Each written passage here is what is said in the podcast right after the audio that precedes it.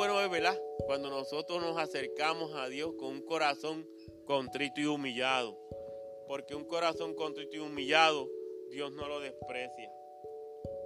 Amén. Pues vamos a orar ahora para, ¿verdad? Para que Dios nos hable a través de su palabra. Y sea Dios, ¿verdad? Llegando a cada necesidad y contestando, ¿verdad? Para todas aquellas dudas, ¿verdad? Que a veces nosotros tenemos.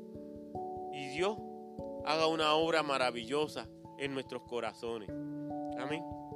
Oramos. Padre Santo y Padre Bueno, en este momento, Señor, nos acercamos a ti, Señor.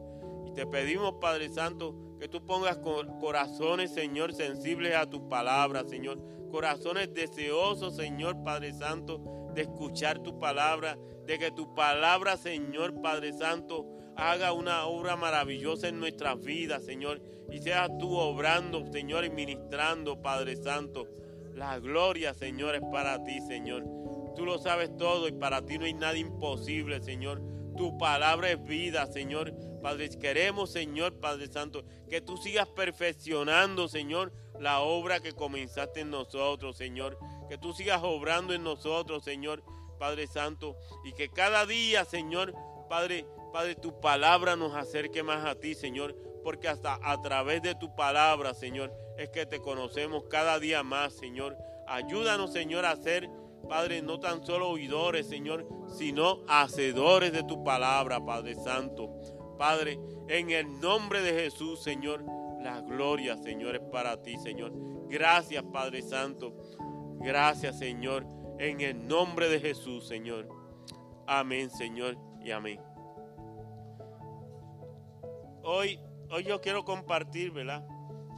algo que Dios me ministró, ¿verdad? Cuando, cuando estoy en esas situaciones, ¿verdad? En esas situaciones del municipio, que a veces no son fáciles, que a veces, ¿verdad? Son situaciones donde uno, pues, está envuelto en un montón de cosas y, y, a veces, ¿verdad? Prueban la fidelidad de uno a Dios qué bueno es, ¿verdad? Cuando nosotros, ¿verdad? Nos acercamos a Dios, abrimos nuestro corazón a Dios y Dios obra en nuestras vidas.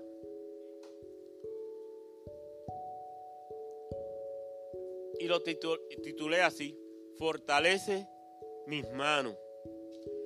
Y está basado en el, en el pasaje del el libro de Nehemías, capítulo 6, verso del 9 al 16. Nehemías capítulo 6, versos del 9 al 16. Y dice así, esta es la versión, eh, la nueva traducción viviente. Solo trataban de intimidarnos, creían que podrían desalentarnos y detener la obra. De modo que seguí con el trabajo más decidido que nunca. Más adelante fui a visitar a Semaías, hijo de, de Laía y nieto de Metabel, que estaba recluido en su casa. Me dijo, reunámonos dentro del templo de Dios y cerremos las puertas con cerrojo. Tus enemigos vienen a matarte esta noche. Pero yo respondí, ¿acaso debería una persona en mi posición huir del peligro? ¿Acaso debería alguien en mi posición entrar al templo para salvar su vida? No lo haré. Me di cuenta de que Dios no le había hablado, sino que decía esa profecía contra mí, porque Tobía y Zambalá lo habían contratado. Ellos esperaban intimidarme y hacerme pecar. De esa forma podrían acusarme y desacreditarme. Oh Dios mío, acuérdate de todas las cosas malvadas que Tobías y Zambalat han hecho. Y recuerda a la profetisa Noadías y a todos los profetas como ella que trataron de intimidarme. Así que el 2 de octubre, a los 52 días después de comenzar la obra, se terminó la muralla. Cuando se, se enteraron nuestros enemigos y las naciones vecinas se sintieron aterrorizados y humillados. Se dieron cuenta de que esta obra se había realizado con la ayuda de nuestro Dios. Cuando nosotros ponemos nuestra confianza en Dios, completamente en Dios, Dios va a hacer una obra maravillosa. Una obra que a veces parece imposible, Dios termina por haciéndola posible. Y qué bueno es, ¿verdad? Cuando confiamos en Dios, cuando le creemos a Dios, cuando nos adueñamos de las promesas de Dios y las hacemos nuestras. Y entonces podemos vivirlas. Cansado y tan, y, tan valiente, al borde de la desesperación, Nehemías había estado trabajando, trabajando durante días brutalmente, largas semanas tras semana. Estaba intentando lo imposible. Su trabajo era el de dirigir al remanente del pueblo de Dios en la imposible tarea de reconstruir los muros de Jerusalén.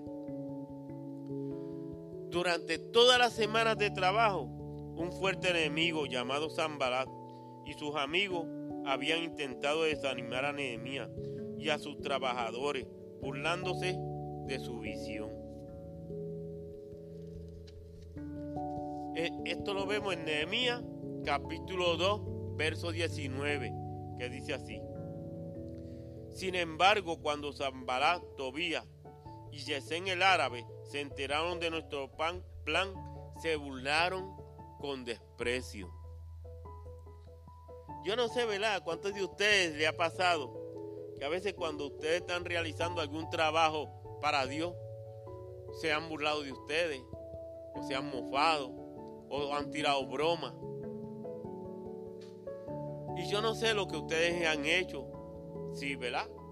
Si han buscado más de Dios, si se han afianzado más en Dios, si han confiado más en Dios, o ha habido duda de lo que Dios quiere hacer.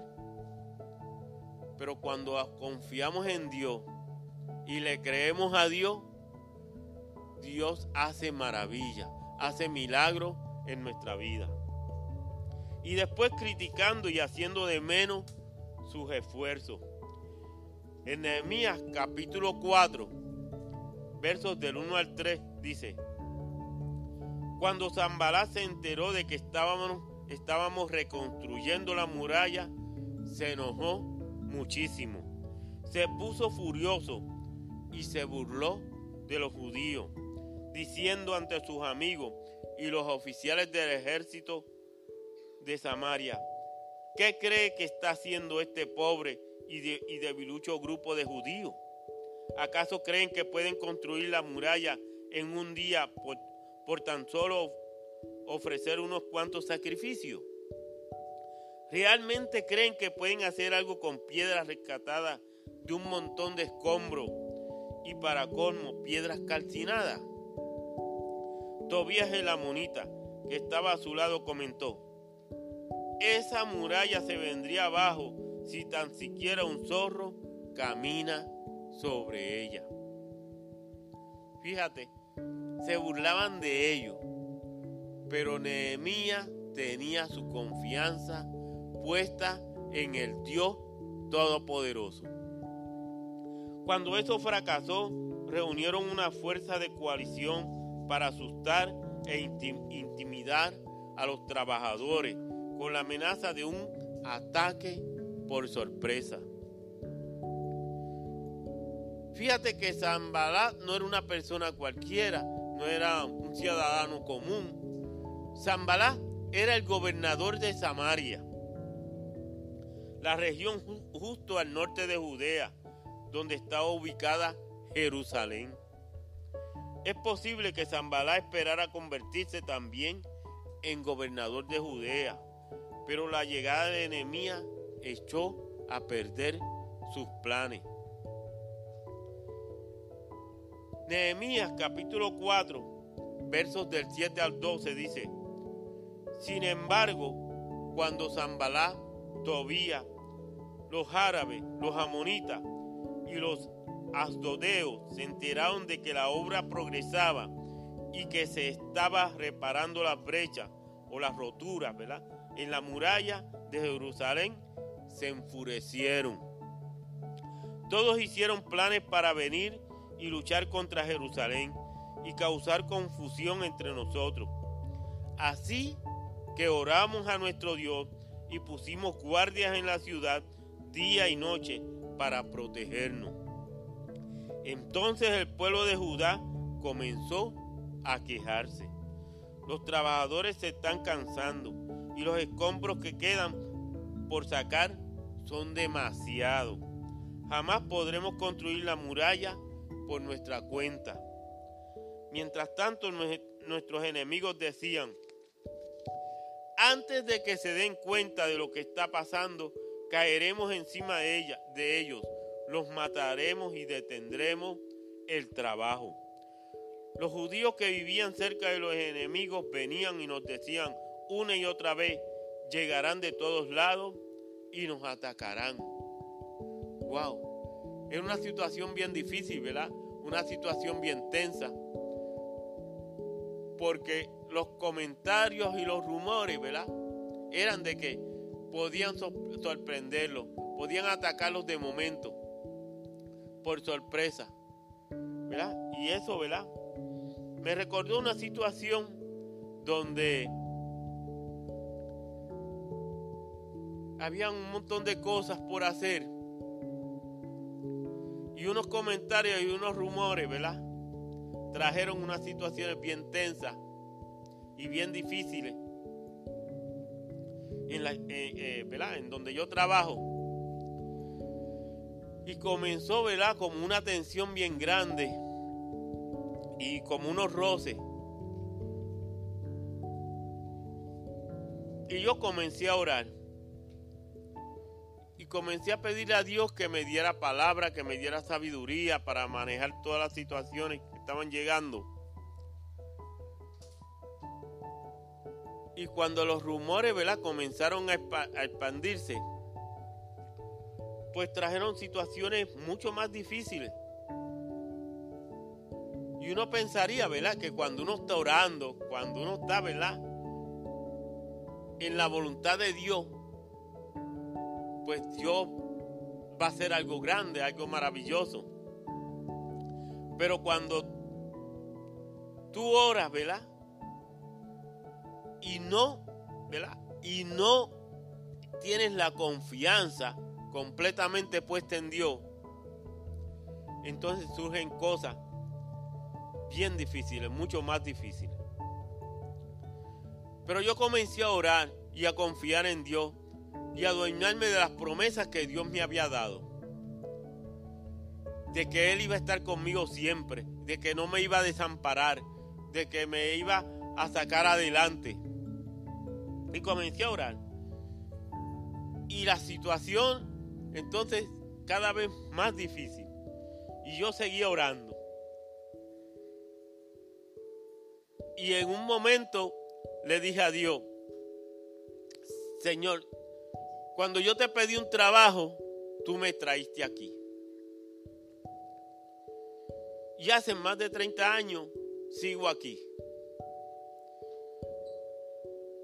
Si tú no me quisieras aquí, me hubieras sacado de aquí. Así que yo te pido, gracias. Así que yo te pido que tú sigas fortaleciéndome, que en medio de las circunstancias tú abras mis ojos espirituales y en vez de yo ver la situación más difícil, que yo te vea obrando a ti en toda esta situación. Y entonces comenzó a pasar lo que yo le estaba pidiendo a Dios. Yo empecé a ver la mano de Dios obrando. Y aunque los demás decían que todo estaba más difícil, yo decía que Dios estaba peleando mi batalla. Y comenzó a haber una paz bien terrible sobre mí.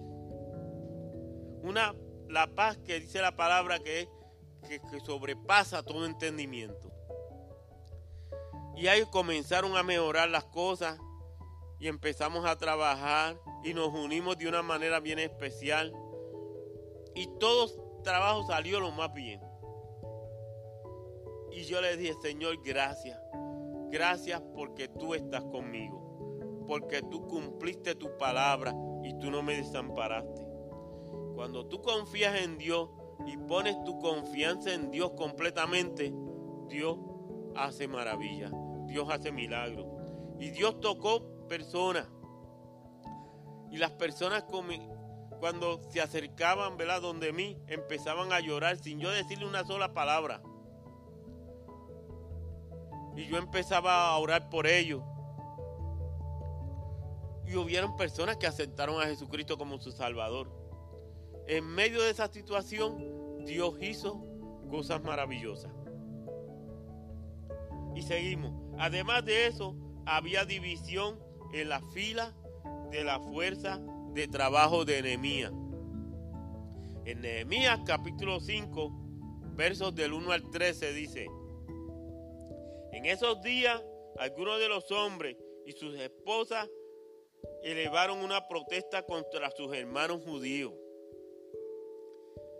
Decían, nuestras familias son tan numerosas que necesitamos más comida para sobrevivir. Otros decían, hemos hipotecado nuestros campos, los viñedos y casas para conseguir comida durante el hambre. Otros más decían, para poder pagar los impuestos tuvimos que, que pedir dinero prestado, dando nuestros campos y viñedos como garantía. Pertenecemos a la misma familia de los que son ricos y nuestros hijos son iguales a los de ellos. Sin embargo, tenemos que vender nuestros hijos como esclavos solo para conseguir lo necesario para vivir. Ya hemos vendido a algunos de nuestras hijas y no hay nada que podamos hacer porque nuestros campos y viñedos ya están hipotecados a otros. Cuando oí sus quejas me enojé muchísimo. Después de pensarlo bien, denuncié a esos nobles y a los funcionarios y les dije, ustedes perjudican a sus propios parientes al cobrar intereses cuando les piden dinero prestado. Entonces convoqué a una reunión pública para tratar el problema. En la reunión les dije, estamos haciendo todo lo posible para rescatar a nuestros parientes judíos que han tenido que venderse a extranjeros paganos, pero ahora son ustedes los que los someten a esclavitud. ¿Cuántas veces tendremos que redimirlo? Ellos no tenían nada que argumentar en su defensa. Entonces insistí, no está bien lo que ustedes hacen. ¿Acaso no deberían andar en el temor de nuestro Dios para evitar que nos pongan en, ridículo las naciones extranjeras? Yo mismo, al igual que mis hermanos y mis trabajadores, he estado prestando dinero y grano al pueblo, pero ahora debemos de cobrarle. Devuélvanle hoy mismo sus campos y viñedos, sus olivares y sus casas Además, devuelvan los intereses que cobraron cuando prestaron dinero, grano, vino nuevo y aceite de oliva. Entonces ellos respondieron, devolveremos todo y no le exigiremos nada al pueblo. Haremos como tú dices. Luego llamé a los sacerdotes e hice que los, que los nobles y los funcionarios juraran que cumplirían su promesa sacudí los dobleces de mi manto y les dije, si no cumplen su promesa, que así los sacuda Dios de sus casas y de sus propiedades. Entonces toda la asamblea respondió, amén. Todos alabaron al Señor y cumplieron con lo prometido. Wow, ¿verdad? Qué bueno es cuando nos acercamos a Dios con un corazón creyéndole a Dios, con un corazón que está dispuesto a pasar situaciones difíciles, a pasar tormentas en nuestras vidas y seguir confiando en Dios, poniendo nuestra confianza en Dios, creyéndole a Dios, creyendo que el Dios Todopoderoso va a estar con nosotros y no nos va a desamparar ni a dejar. Y que Dios nos sacará adelante. Y entonces viendo una película, Donde un barco, ¿verdad? Se encalló. Pues Dios puso esto en mi corazón. La vida es como un viaje.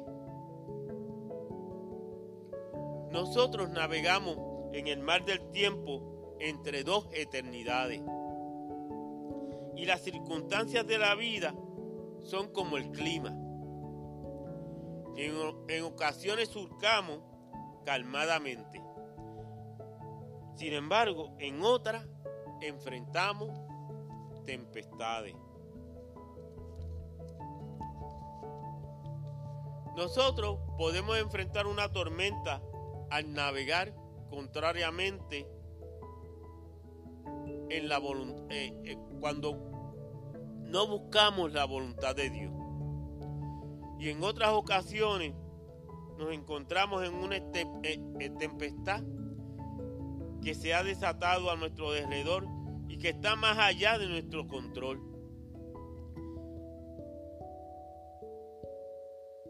Y a veces nos encontramos atrapados en circunstancias desastrosas. Por ejemplo, un esposo o una esposa le da la espalda a su matrimonio.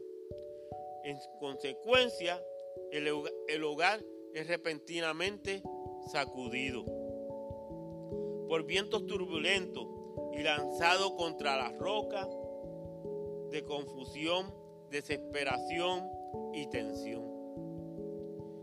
El esposo o la esposa que, que permanece fiel es ahora el que sufre.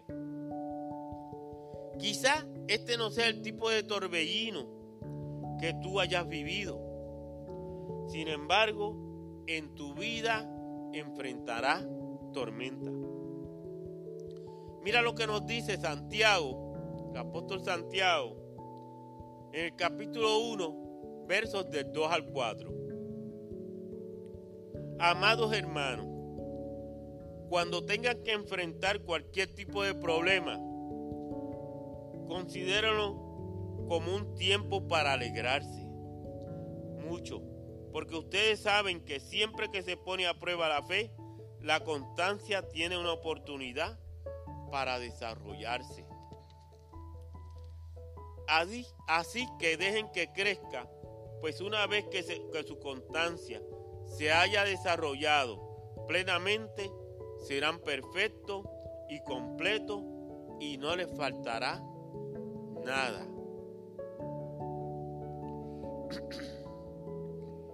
Nosotros necesitamos permanecer donde Dios nos puso hasta que Él nos diga que es tiempo de movernos.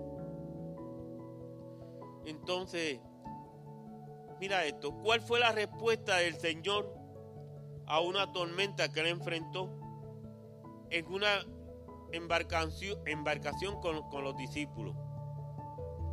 ¿Encuentran, eh, ¿Se acuerdan cuando los discípulos estaban en, en un barco y apareció una tormenta y los discípulos, ¿verdad? Tuvieron temor, tuvieron miedo, se desesperaron y Jesús estaba durmiendo.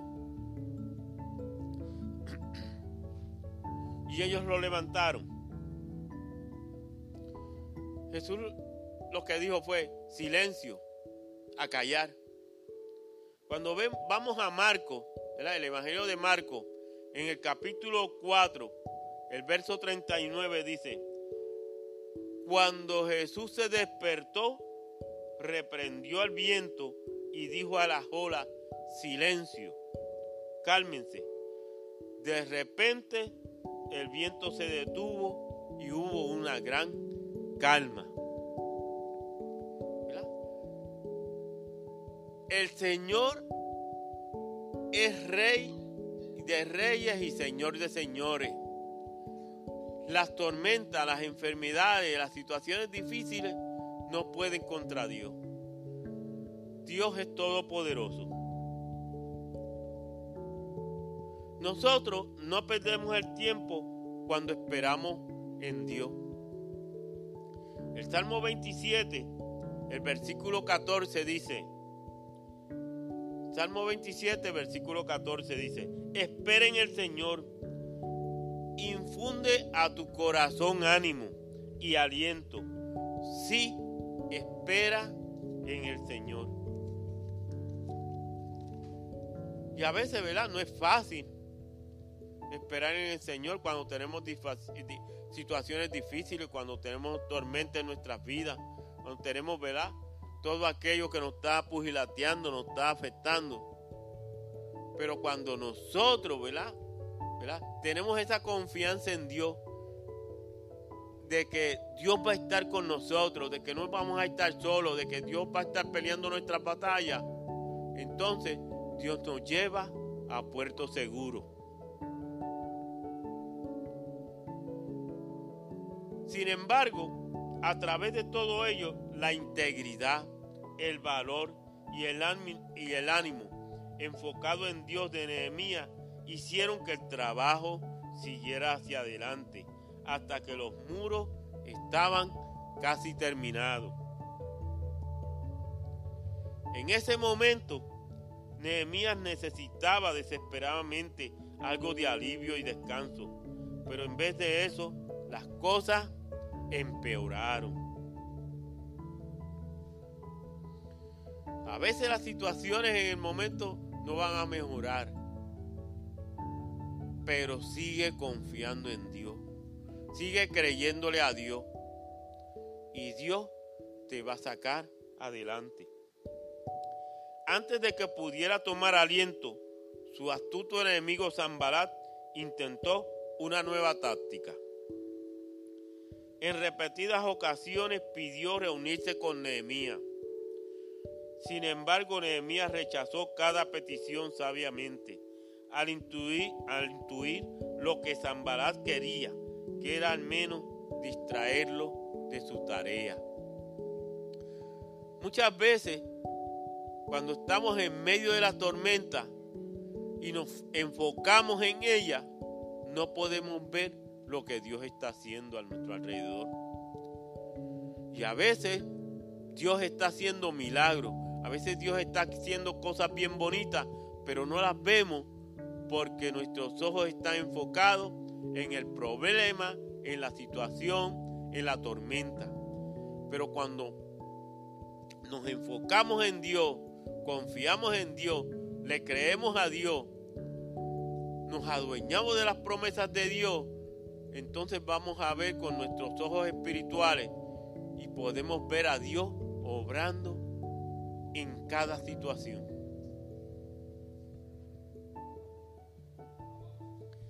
Lo más probable es que Zambalat quisiera engañar a Nehemías para luego poder secuestrarlo y matarlo. Tras, cuatro negativas, Zambalat lanzó un nuevo plan. Astutamente tergiversó los motivos, el carácter y los métodos de Nehemías en una carta abierta. En ella, Zambalat incluso dijo que Nehemías estaba reconstruyendo la muralla para enriquecerse y hacerse poderoso.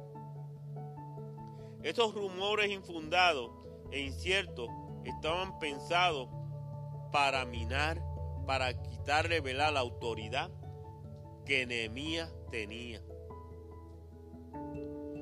Cuando vamos a Nehemías, en el capítulo 6, versos del 5 al 7, nos dice, entonces Zambalat, por medio de un criado suyo, me envió por quinta vez el mismo mensaje en una carta abierta que decía, corre el rumor entre la gente y también lo dice Wesen de que tú y los judíos están planeando una rebelión y que por eso están reconstruyendo la muralla.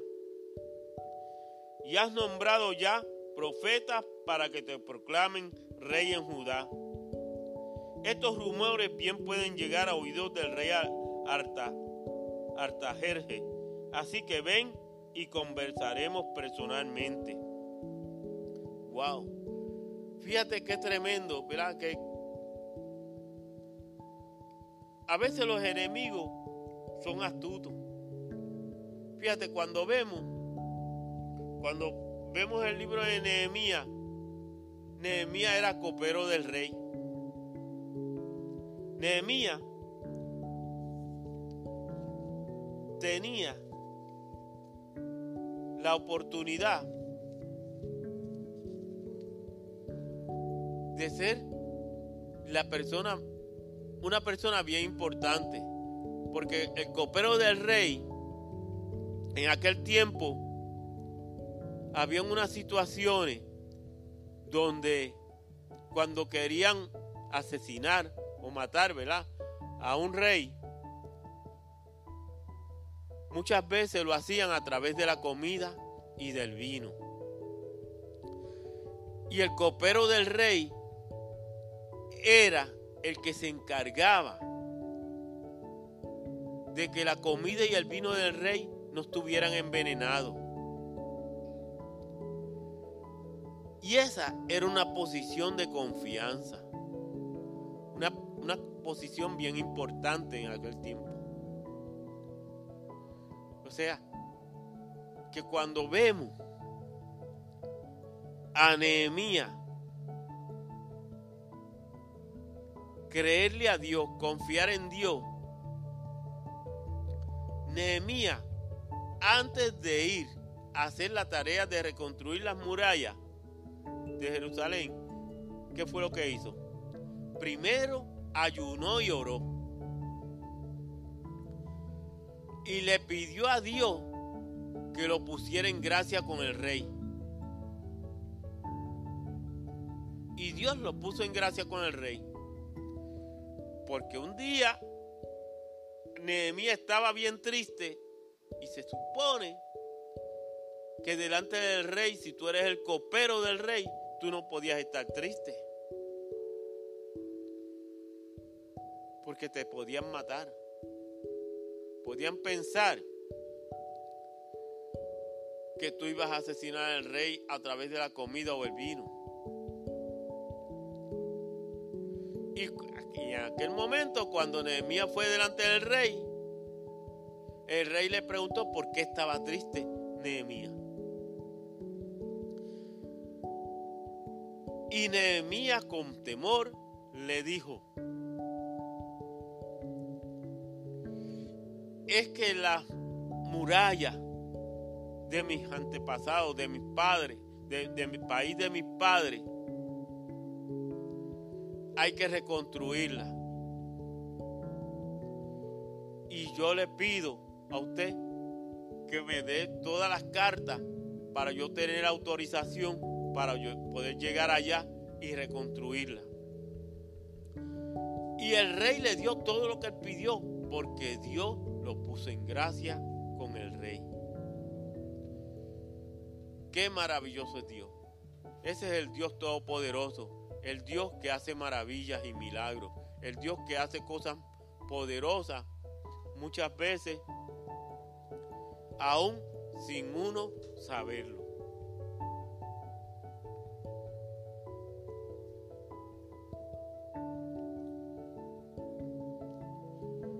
Los rumores se clavan en lo más profundo, en lo más hondo, como lo hicieron las malas intencionadas mentiras de Zambalá sobre Nehemías. No obstante, Nehemías no tiró la toalla.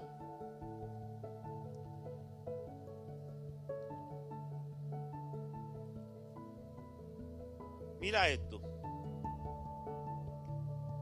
Dios no hace las cosas, que, que las cosas sean fáciles para su pueblo. Solo porque estemos intentando hacer, intentando hacer lo que Dios quiere, no significa que seamos inmunes a los problemas, las frustraciones y los ataques, sino todo lo contrario. Sin embargo, Nehemías luchó de rodillas, convirtiendo sus problemas en oraciones.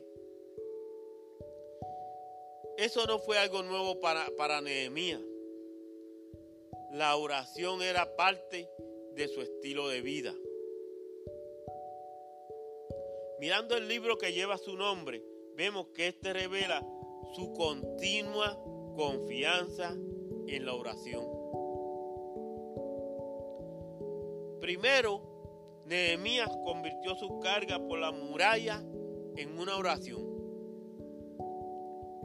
En Nehemías, capítulo 1, verso del 5 al 11 dice, y le dije, Señor, Dios del cielo, Dios grande y terrible, que mantiene firme tu alianza y tu fidelidad con los que te aman y cumple tus mandamientos. Te ruego ahora que atiendas a la oración que día y noche te dirijo en favor de tus siervos los israelitas. Reconozco que nosotros los israelitas hemos pecado contra ti. Hasta mis familiares y yo hemos pecado. Nos hemos conducido de la peor manera ante ti.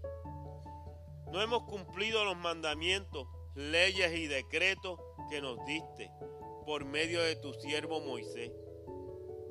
Recuerda que le advertiste que si nosotros pecábamos, nos dispersaría por todo el mundo. Pero que si nos volvíamos a ti y, cumplimos tus mandamientos, poniéndolos en práctica, aun cuando fuéramos esparcidos hasta el último rincón del mundo, nos de allí y nos llevarías de nuevo al santo lugar que escogiste como residencia de tu nombre.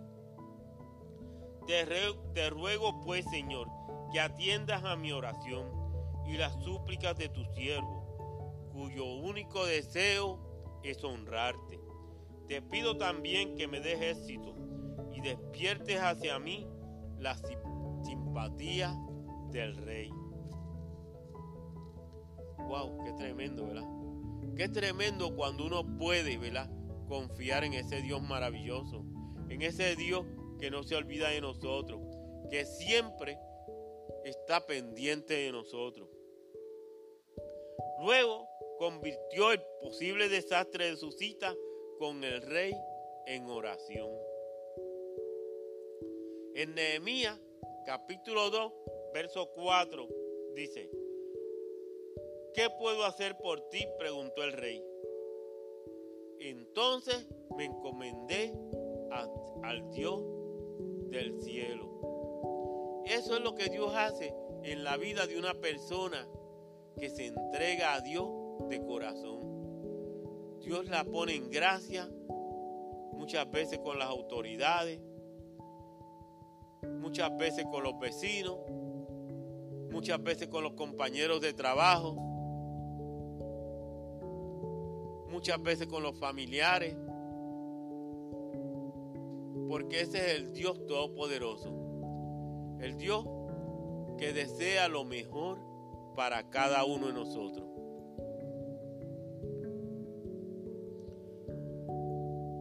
Cuando comenzó a construir el muro, salió orando de los, de los primeros asaltos de Zambalá.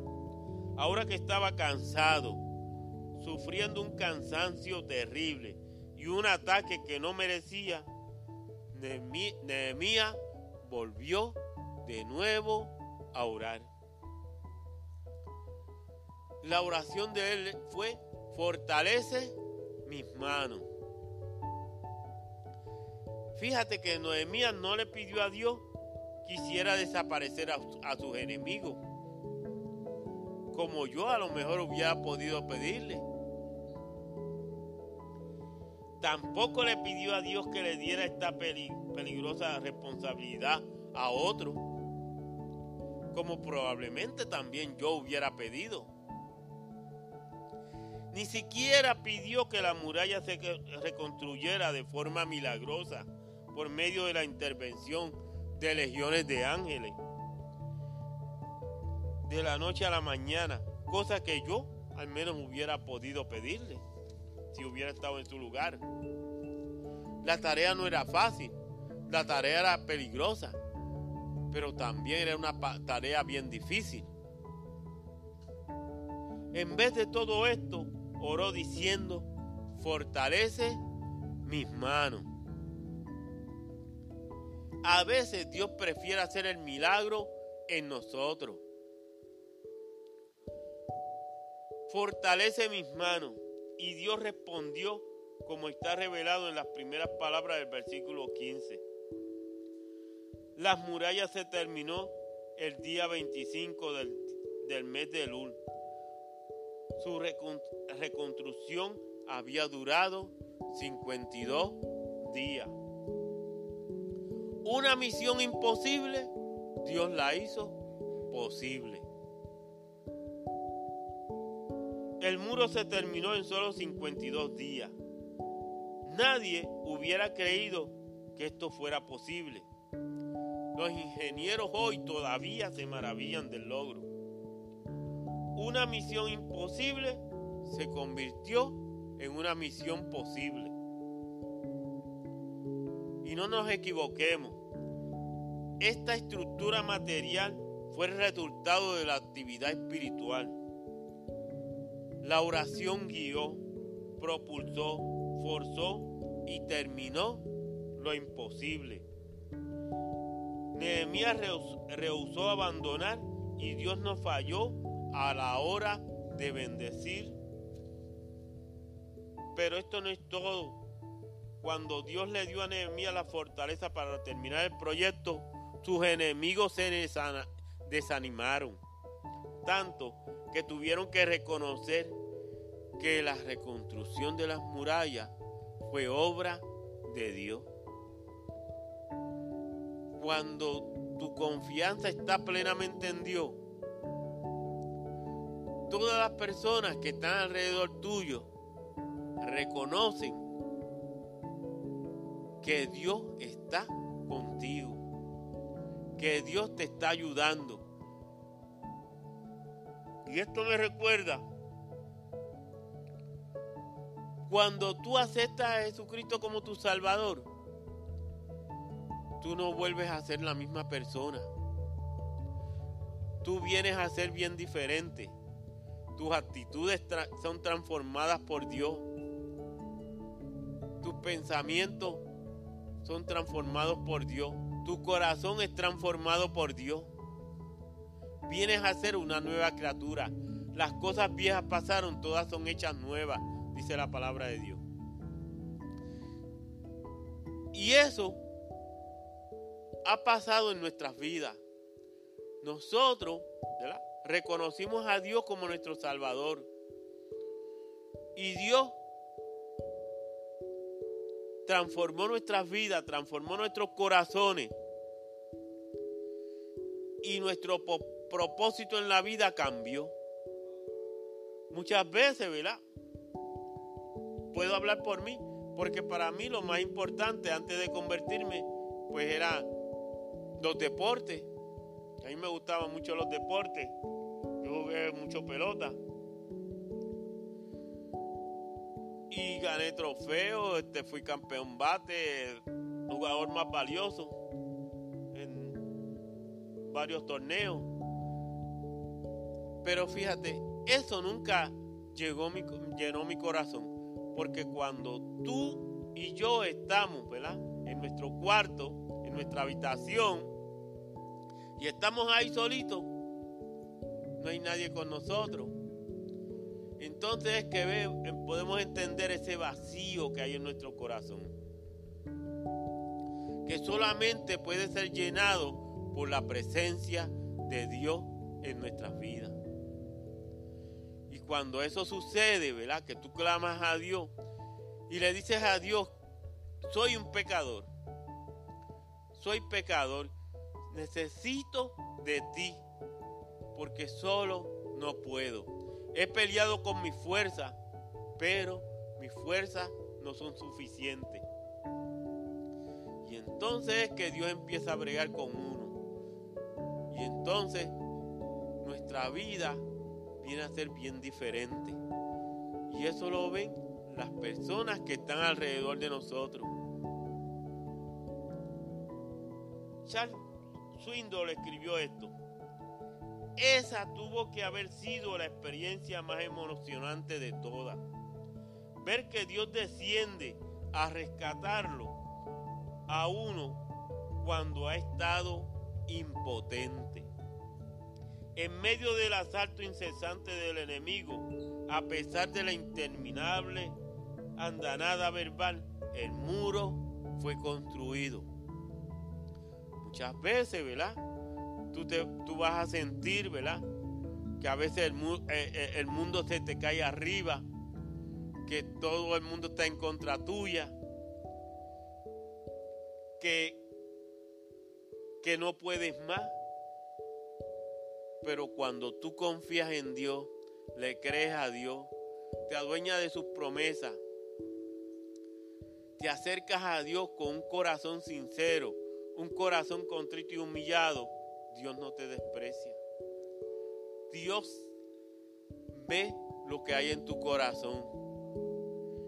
Y cuando ese Dios maravilloso se acerca a ti y tú puedes entender ese amor tan grande sobre ti, entonces es que tú reconoces que eres pecador, que somos pecadores. Cuando yo pude reconocer que, soy pecador, entonces Dios empezó a bregar conmigo.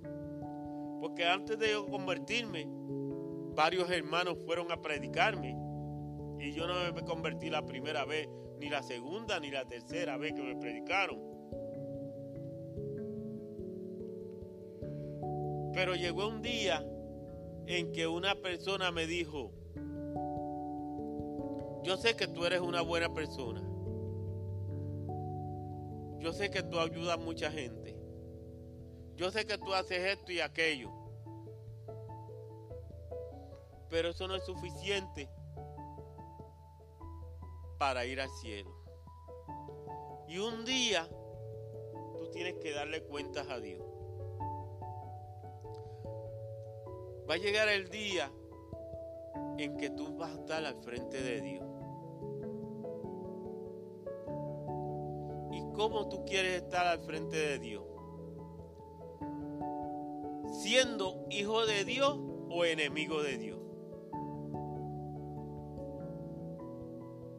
Mira lo que dice Romanos 3:23, me dijo. Por cuanto todos pecaron, están destituidos de la gloria de Dios. Fíjate que dijo todo, no dijo alguno, aquel o este, varios, sino que dijo por cuanto todos pecaron. Y en esos todos estaba yo. Y después me dijo, wow, Romanos 6:23, que dice que la paga del pecado es muerte, pero la, el regalo de Dios es vida eterna. Wow, vida eterna. No son 10 años, no son 40 años, no son 80 años. Es toda la vida, toda la eternidad. Toda la eternidad con Dios. Wow, qué tremendo es, ¿verdad? Uno acercarse a Dios y abrir su corazón para que Dios pueda hacer una obra maravillosa en uno. Bueno es, ¿verdad? Acercarse con corazones deseosos, ¿verdad? Corazones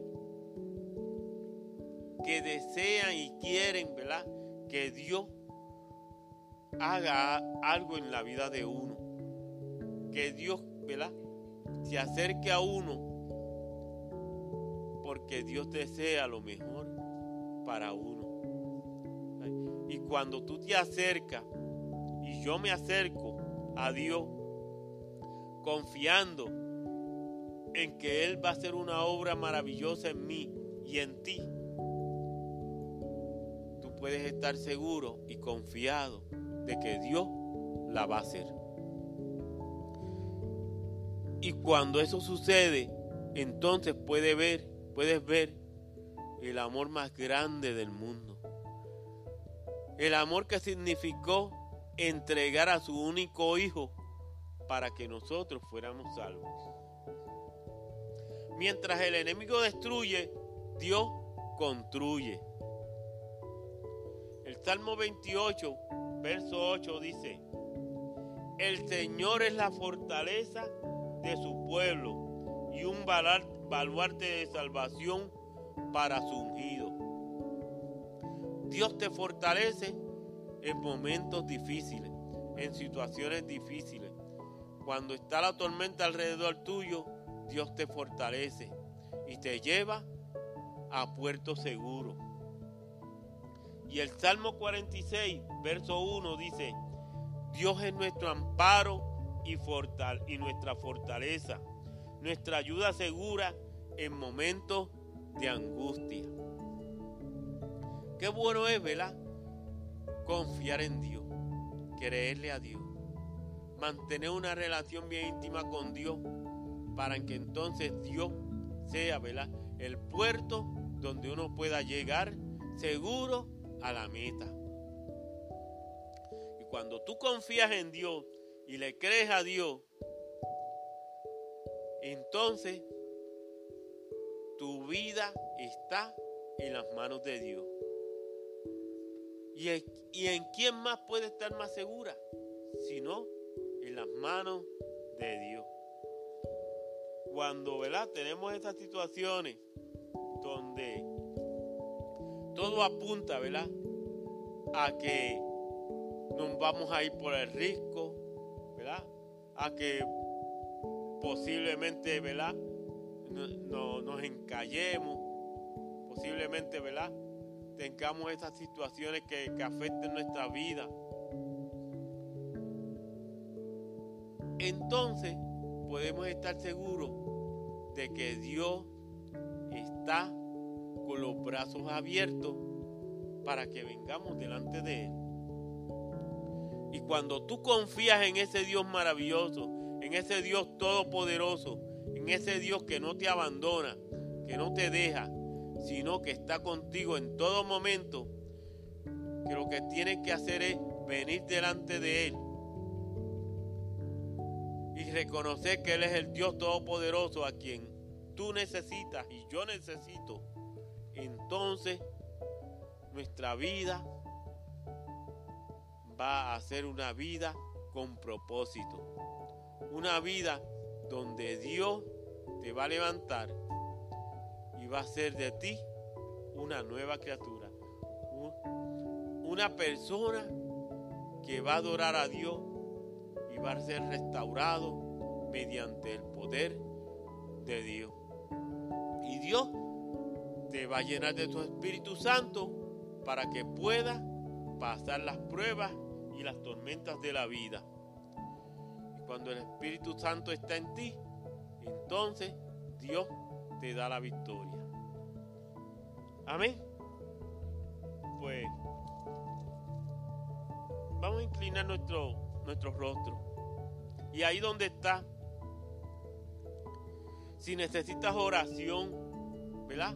Para que Dios fortalezca tus manos, para que Dios te ayude, para que Dios trabaje contigo para que Dios ¿verdad? te lleve adelante. Ahí donde estás, levanta tu mano. Dios te bendiga, Dios te bendiga, Dios te guarde. Dios te bendiga. Para que Dios siga trabajando contigo y, Dios siga ¿verdad? haciendo una obra maravillosa en ti. Si necesitas oración, ¿verdad?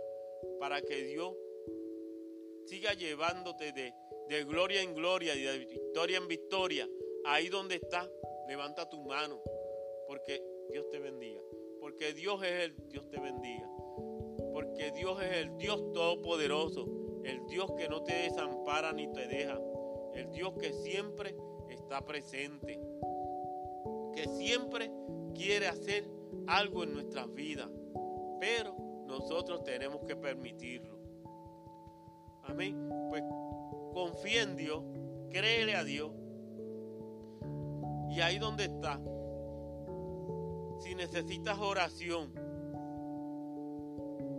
por esas tormentas de la vida, ¿verdad? Que aparecen en nuestras vidas, por esas situaciones difíciles, por esos momentos donde a veces, ¿verdad? El agua no nos llega hasta el cuello y necesitas oración, levanta tu mano ahí donde está para que Dios siga obrando y te pueda llevar a puerto seguro. Dios te bendiga. Dios te guarde. Qué bueno es ¿verdad? acercarnos a Dios con corazones alegres, corazones deseosos, ¿verdad? de querer que Dios se manifieste en nuestras vidas. Amén, pues vamos a orar. Padre Santo y Padre bueno, gracias por la oportunidad que tú nos das, Señor, de venir ante ti, Señor, reconociendo, Señor, que te necesitamos cada día más, Señor. Que cada día, Señor, Padre, Padre, aparecen situaciones, Señor, aparecen momentos, Señor, Padre Santo, difíciles, Señor. Pero tú estás con nosotros, Señor, como poderoso gigante, Señor. Y tú eres quien nos lleva, Señor, de victoria en victoria y de gloria en gloria, Padre Santo. Gracias, Señor, porque podemos recurrir a ti, Señor. Venir ante ti, Señor, con corazones sinceros, Señor. Corazones sedientos de ti, Señor, para que tú sacies, Señor, nuestra hambre y nuestra sed de ti, Señor. Glorifícate, Señor, Padre Santo. Yo te presento a cada uno de mis hermanos, Señor, para que seas tú, Señor, ayudándolos, sosteniéndolos, fortaleciéndolos, Señor, cubriéndolos con tu poder, Señor, Padre Santo, para que ellos puedan seguir, Señor, Padre, agarrados de ti, Señor, caminando contigo, Señor, dándote la gloria a ti, Señor, y dándote gracias, Señor, porque tú eres, Señor, el dador de la vida, Señor. Y fuimos creados para la gloria tuya, Señor. Bendito sea tu nombre, Señor. La gloria, Señor, es para ti, Señor. Gracias, Señor. Gracias porque tú eres nuestra fortaleza, nuestro pronto auxilio en las tribulaciones, Señor. Padre Santo, nuestro escudo, Señor, y nuestra roca alta, Padre Santo. Gracias, Señor. Gracias porque sin ti nada podemos hacer, Señor. Somos más que vencedores por medio de aquel que nos amó, Señor. Bendito sea tu nombre, Señor. Padre Santo, gracias, Señor. Gracias, Señor. En el nombre poderoso de Jesús, Señor. Amén, Señor. Amén.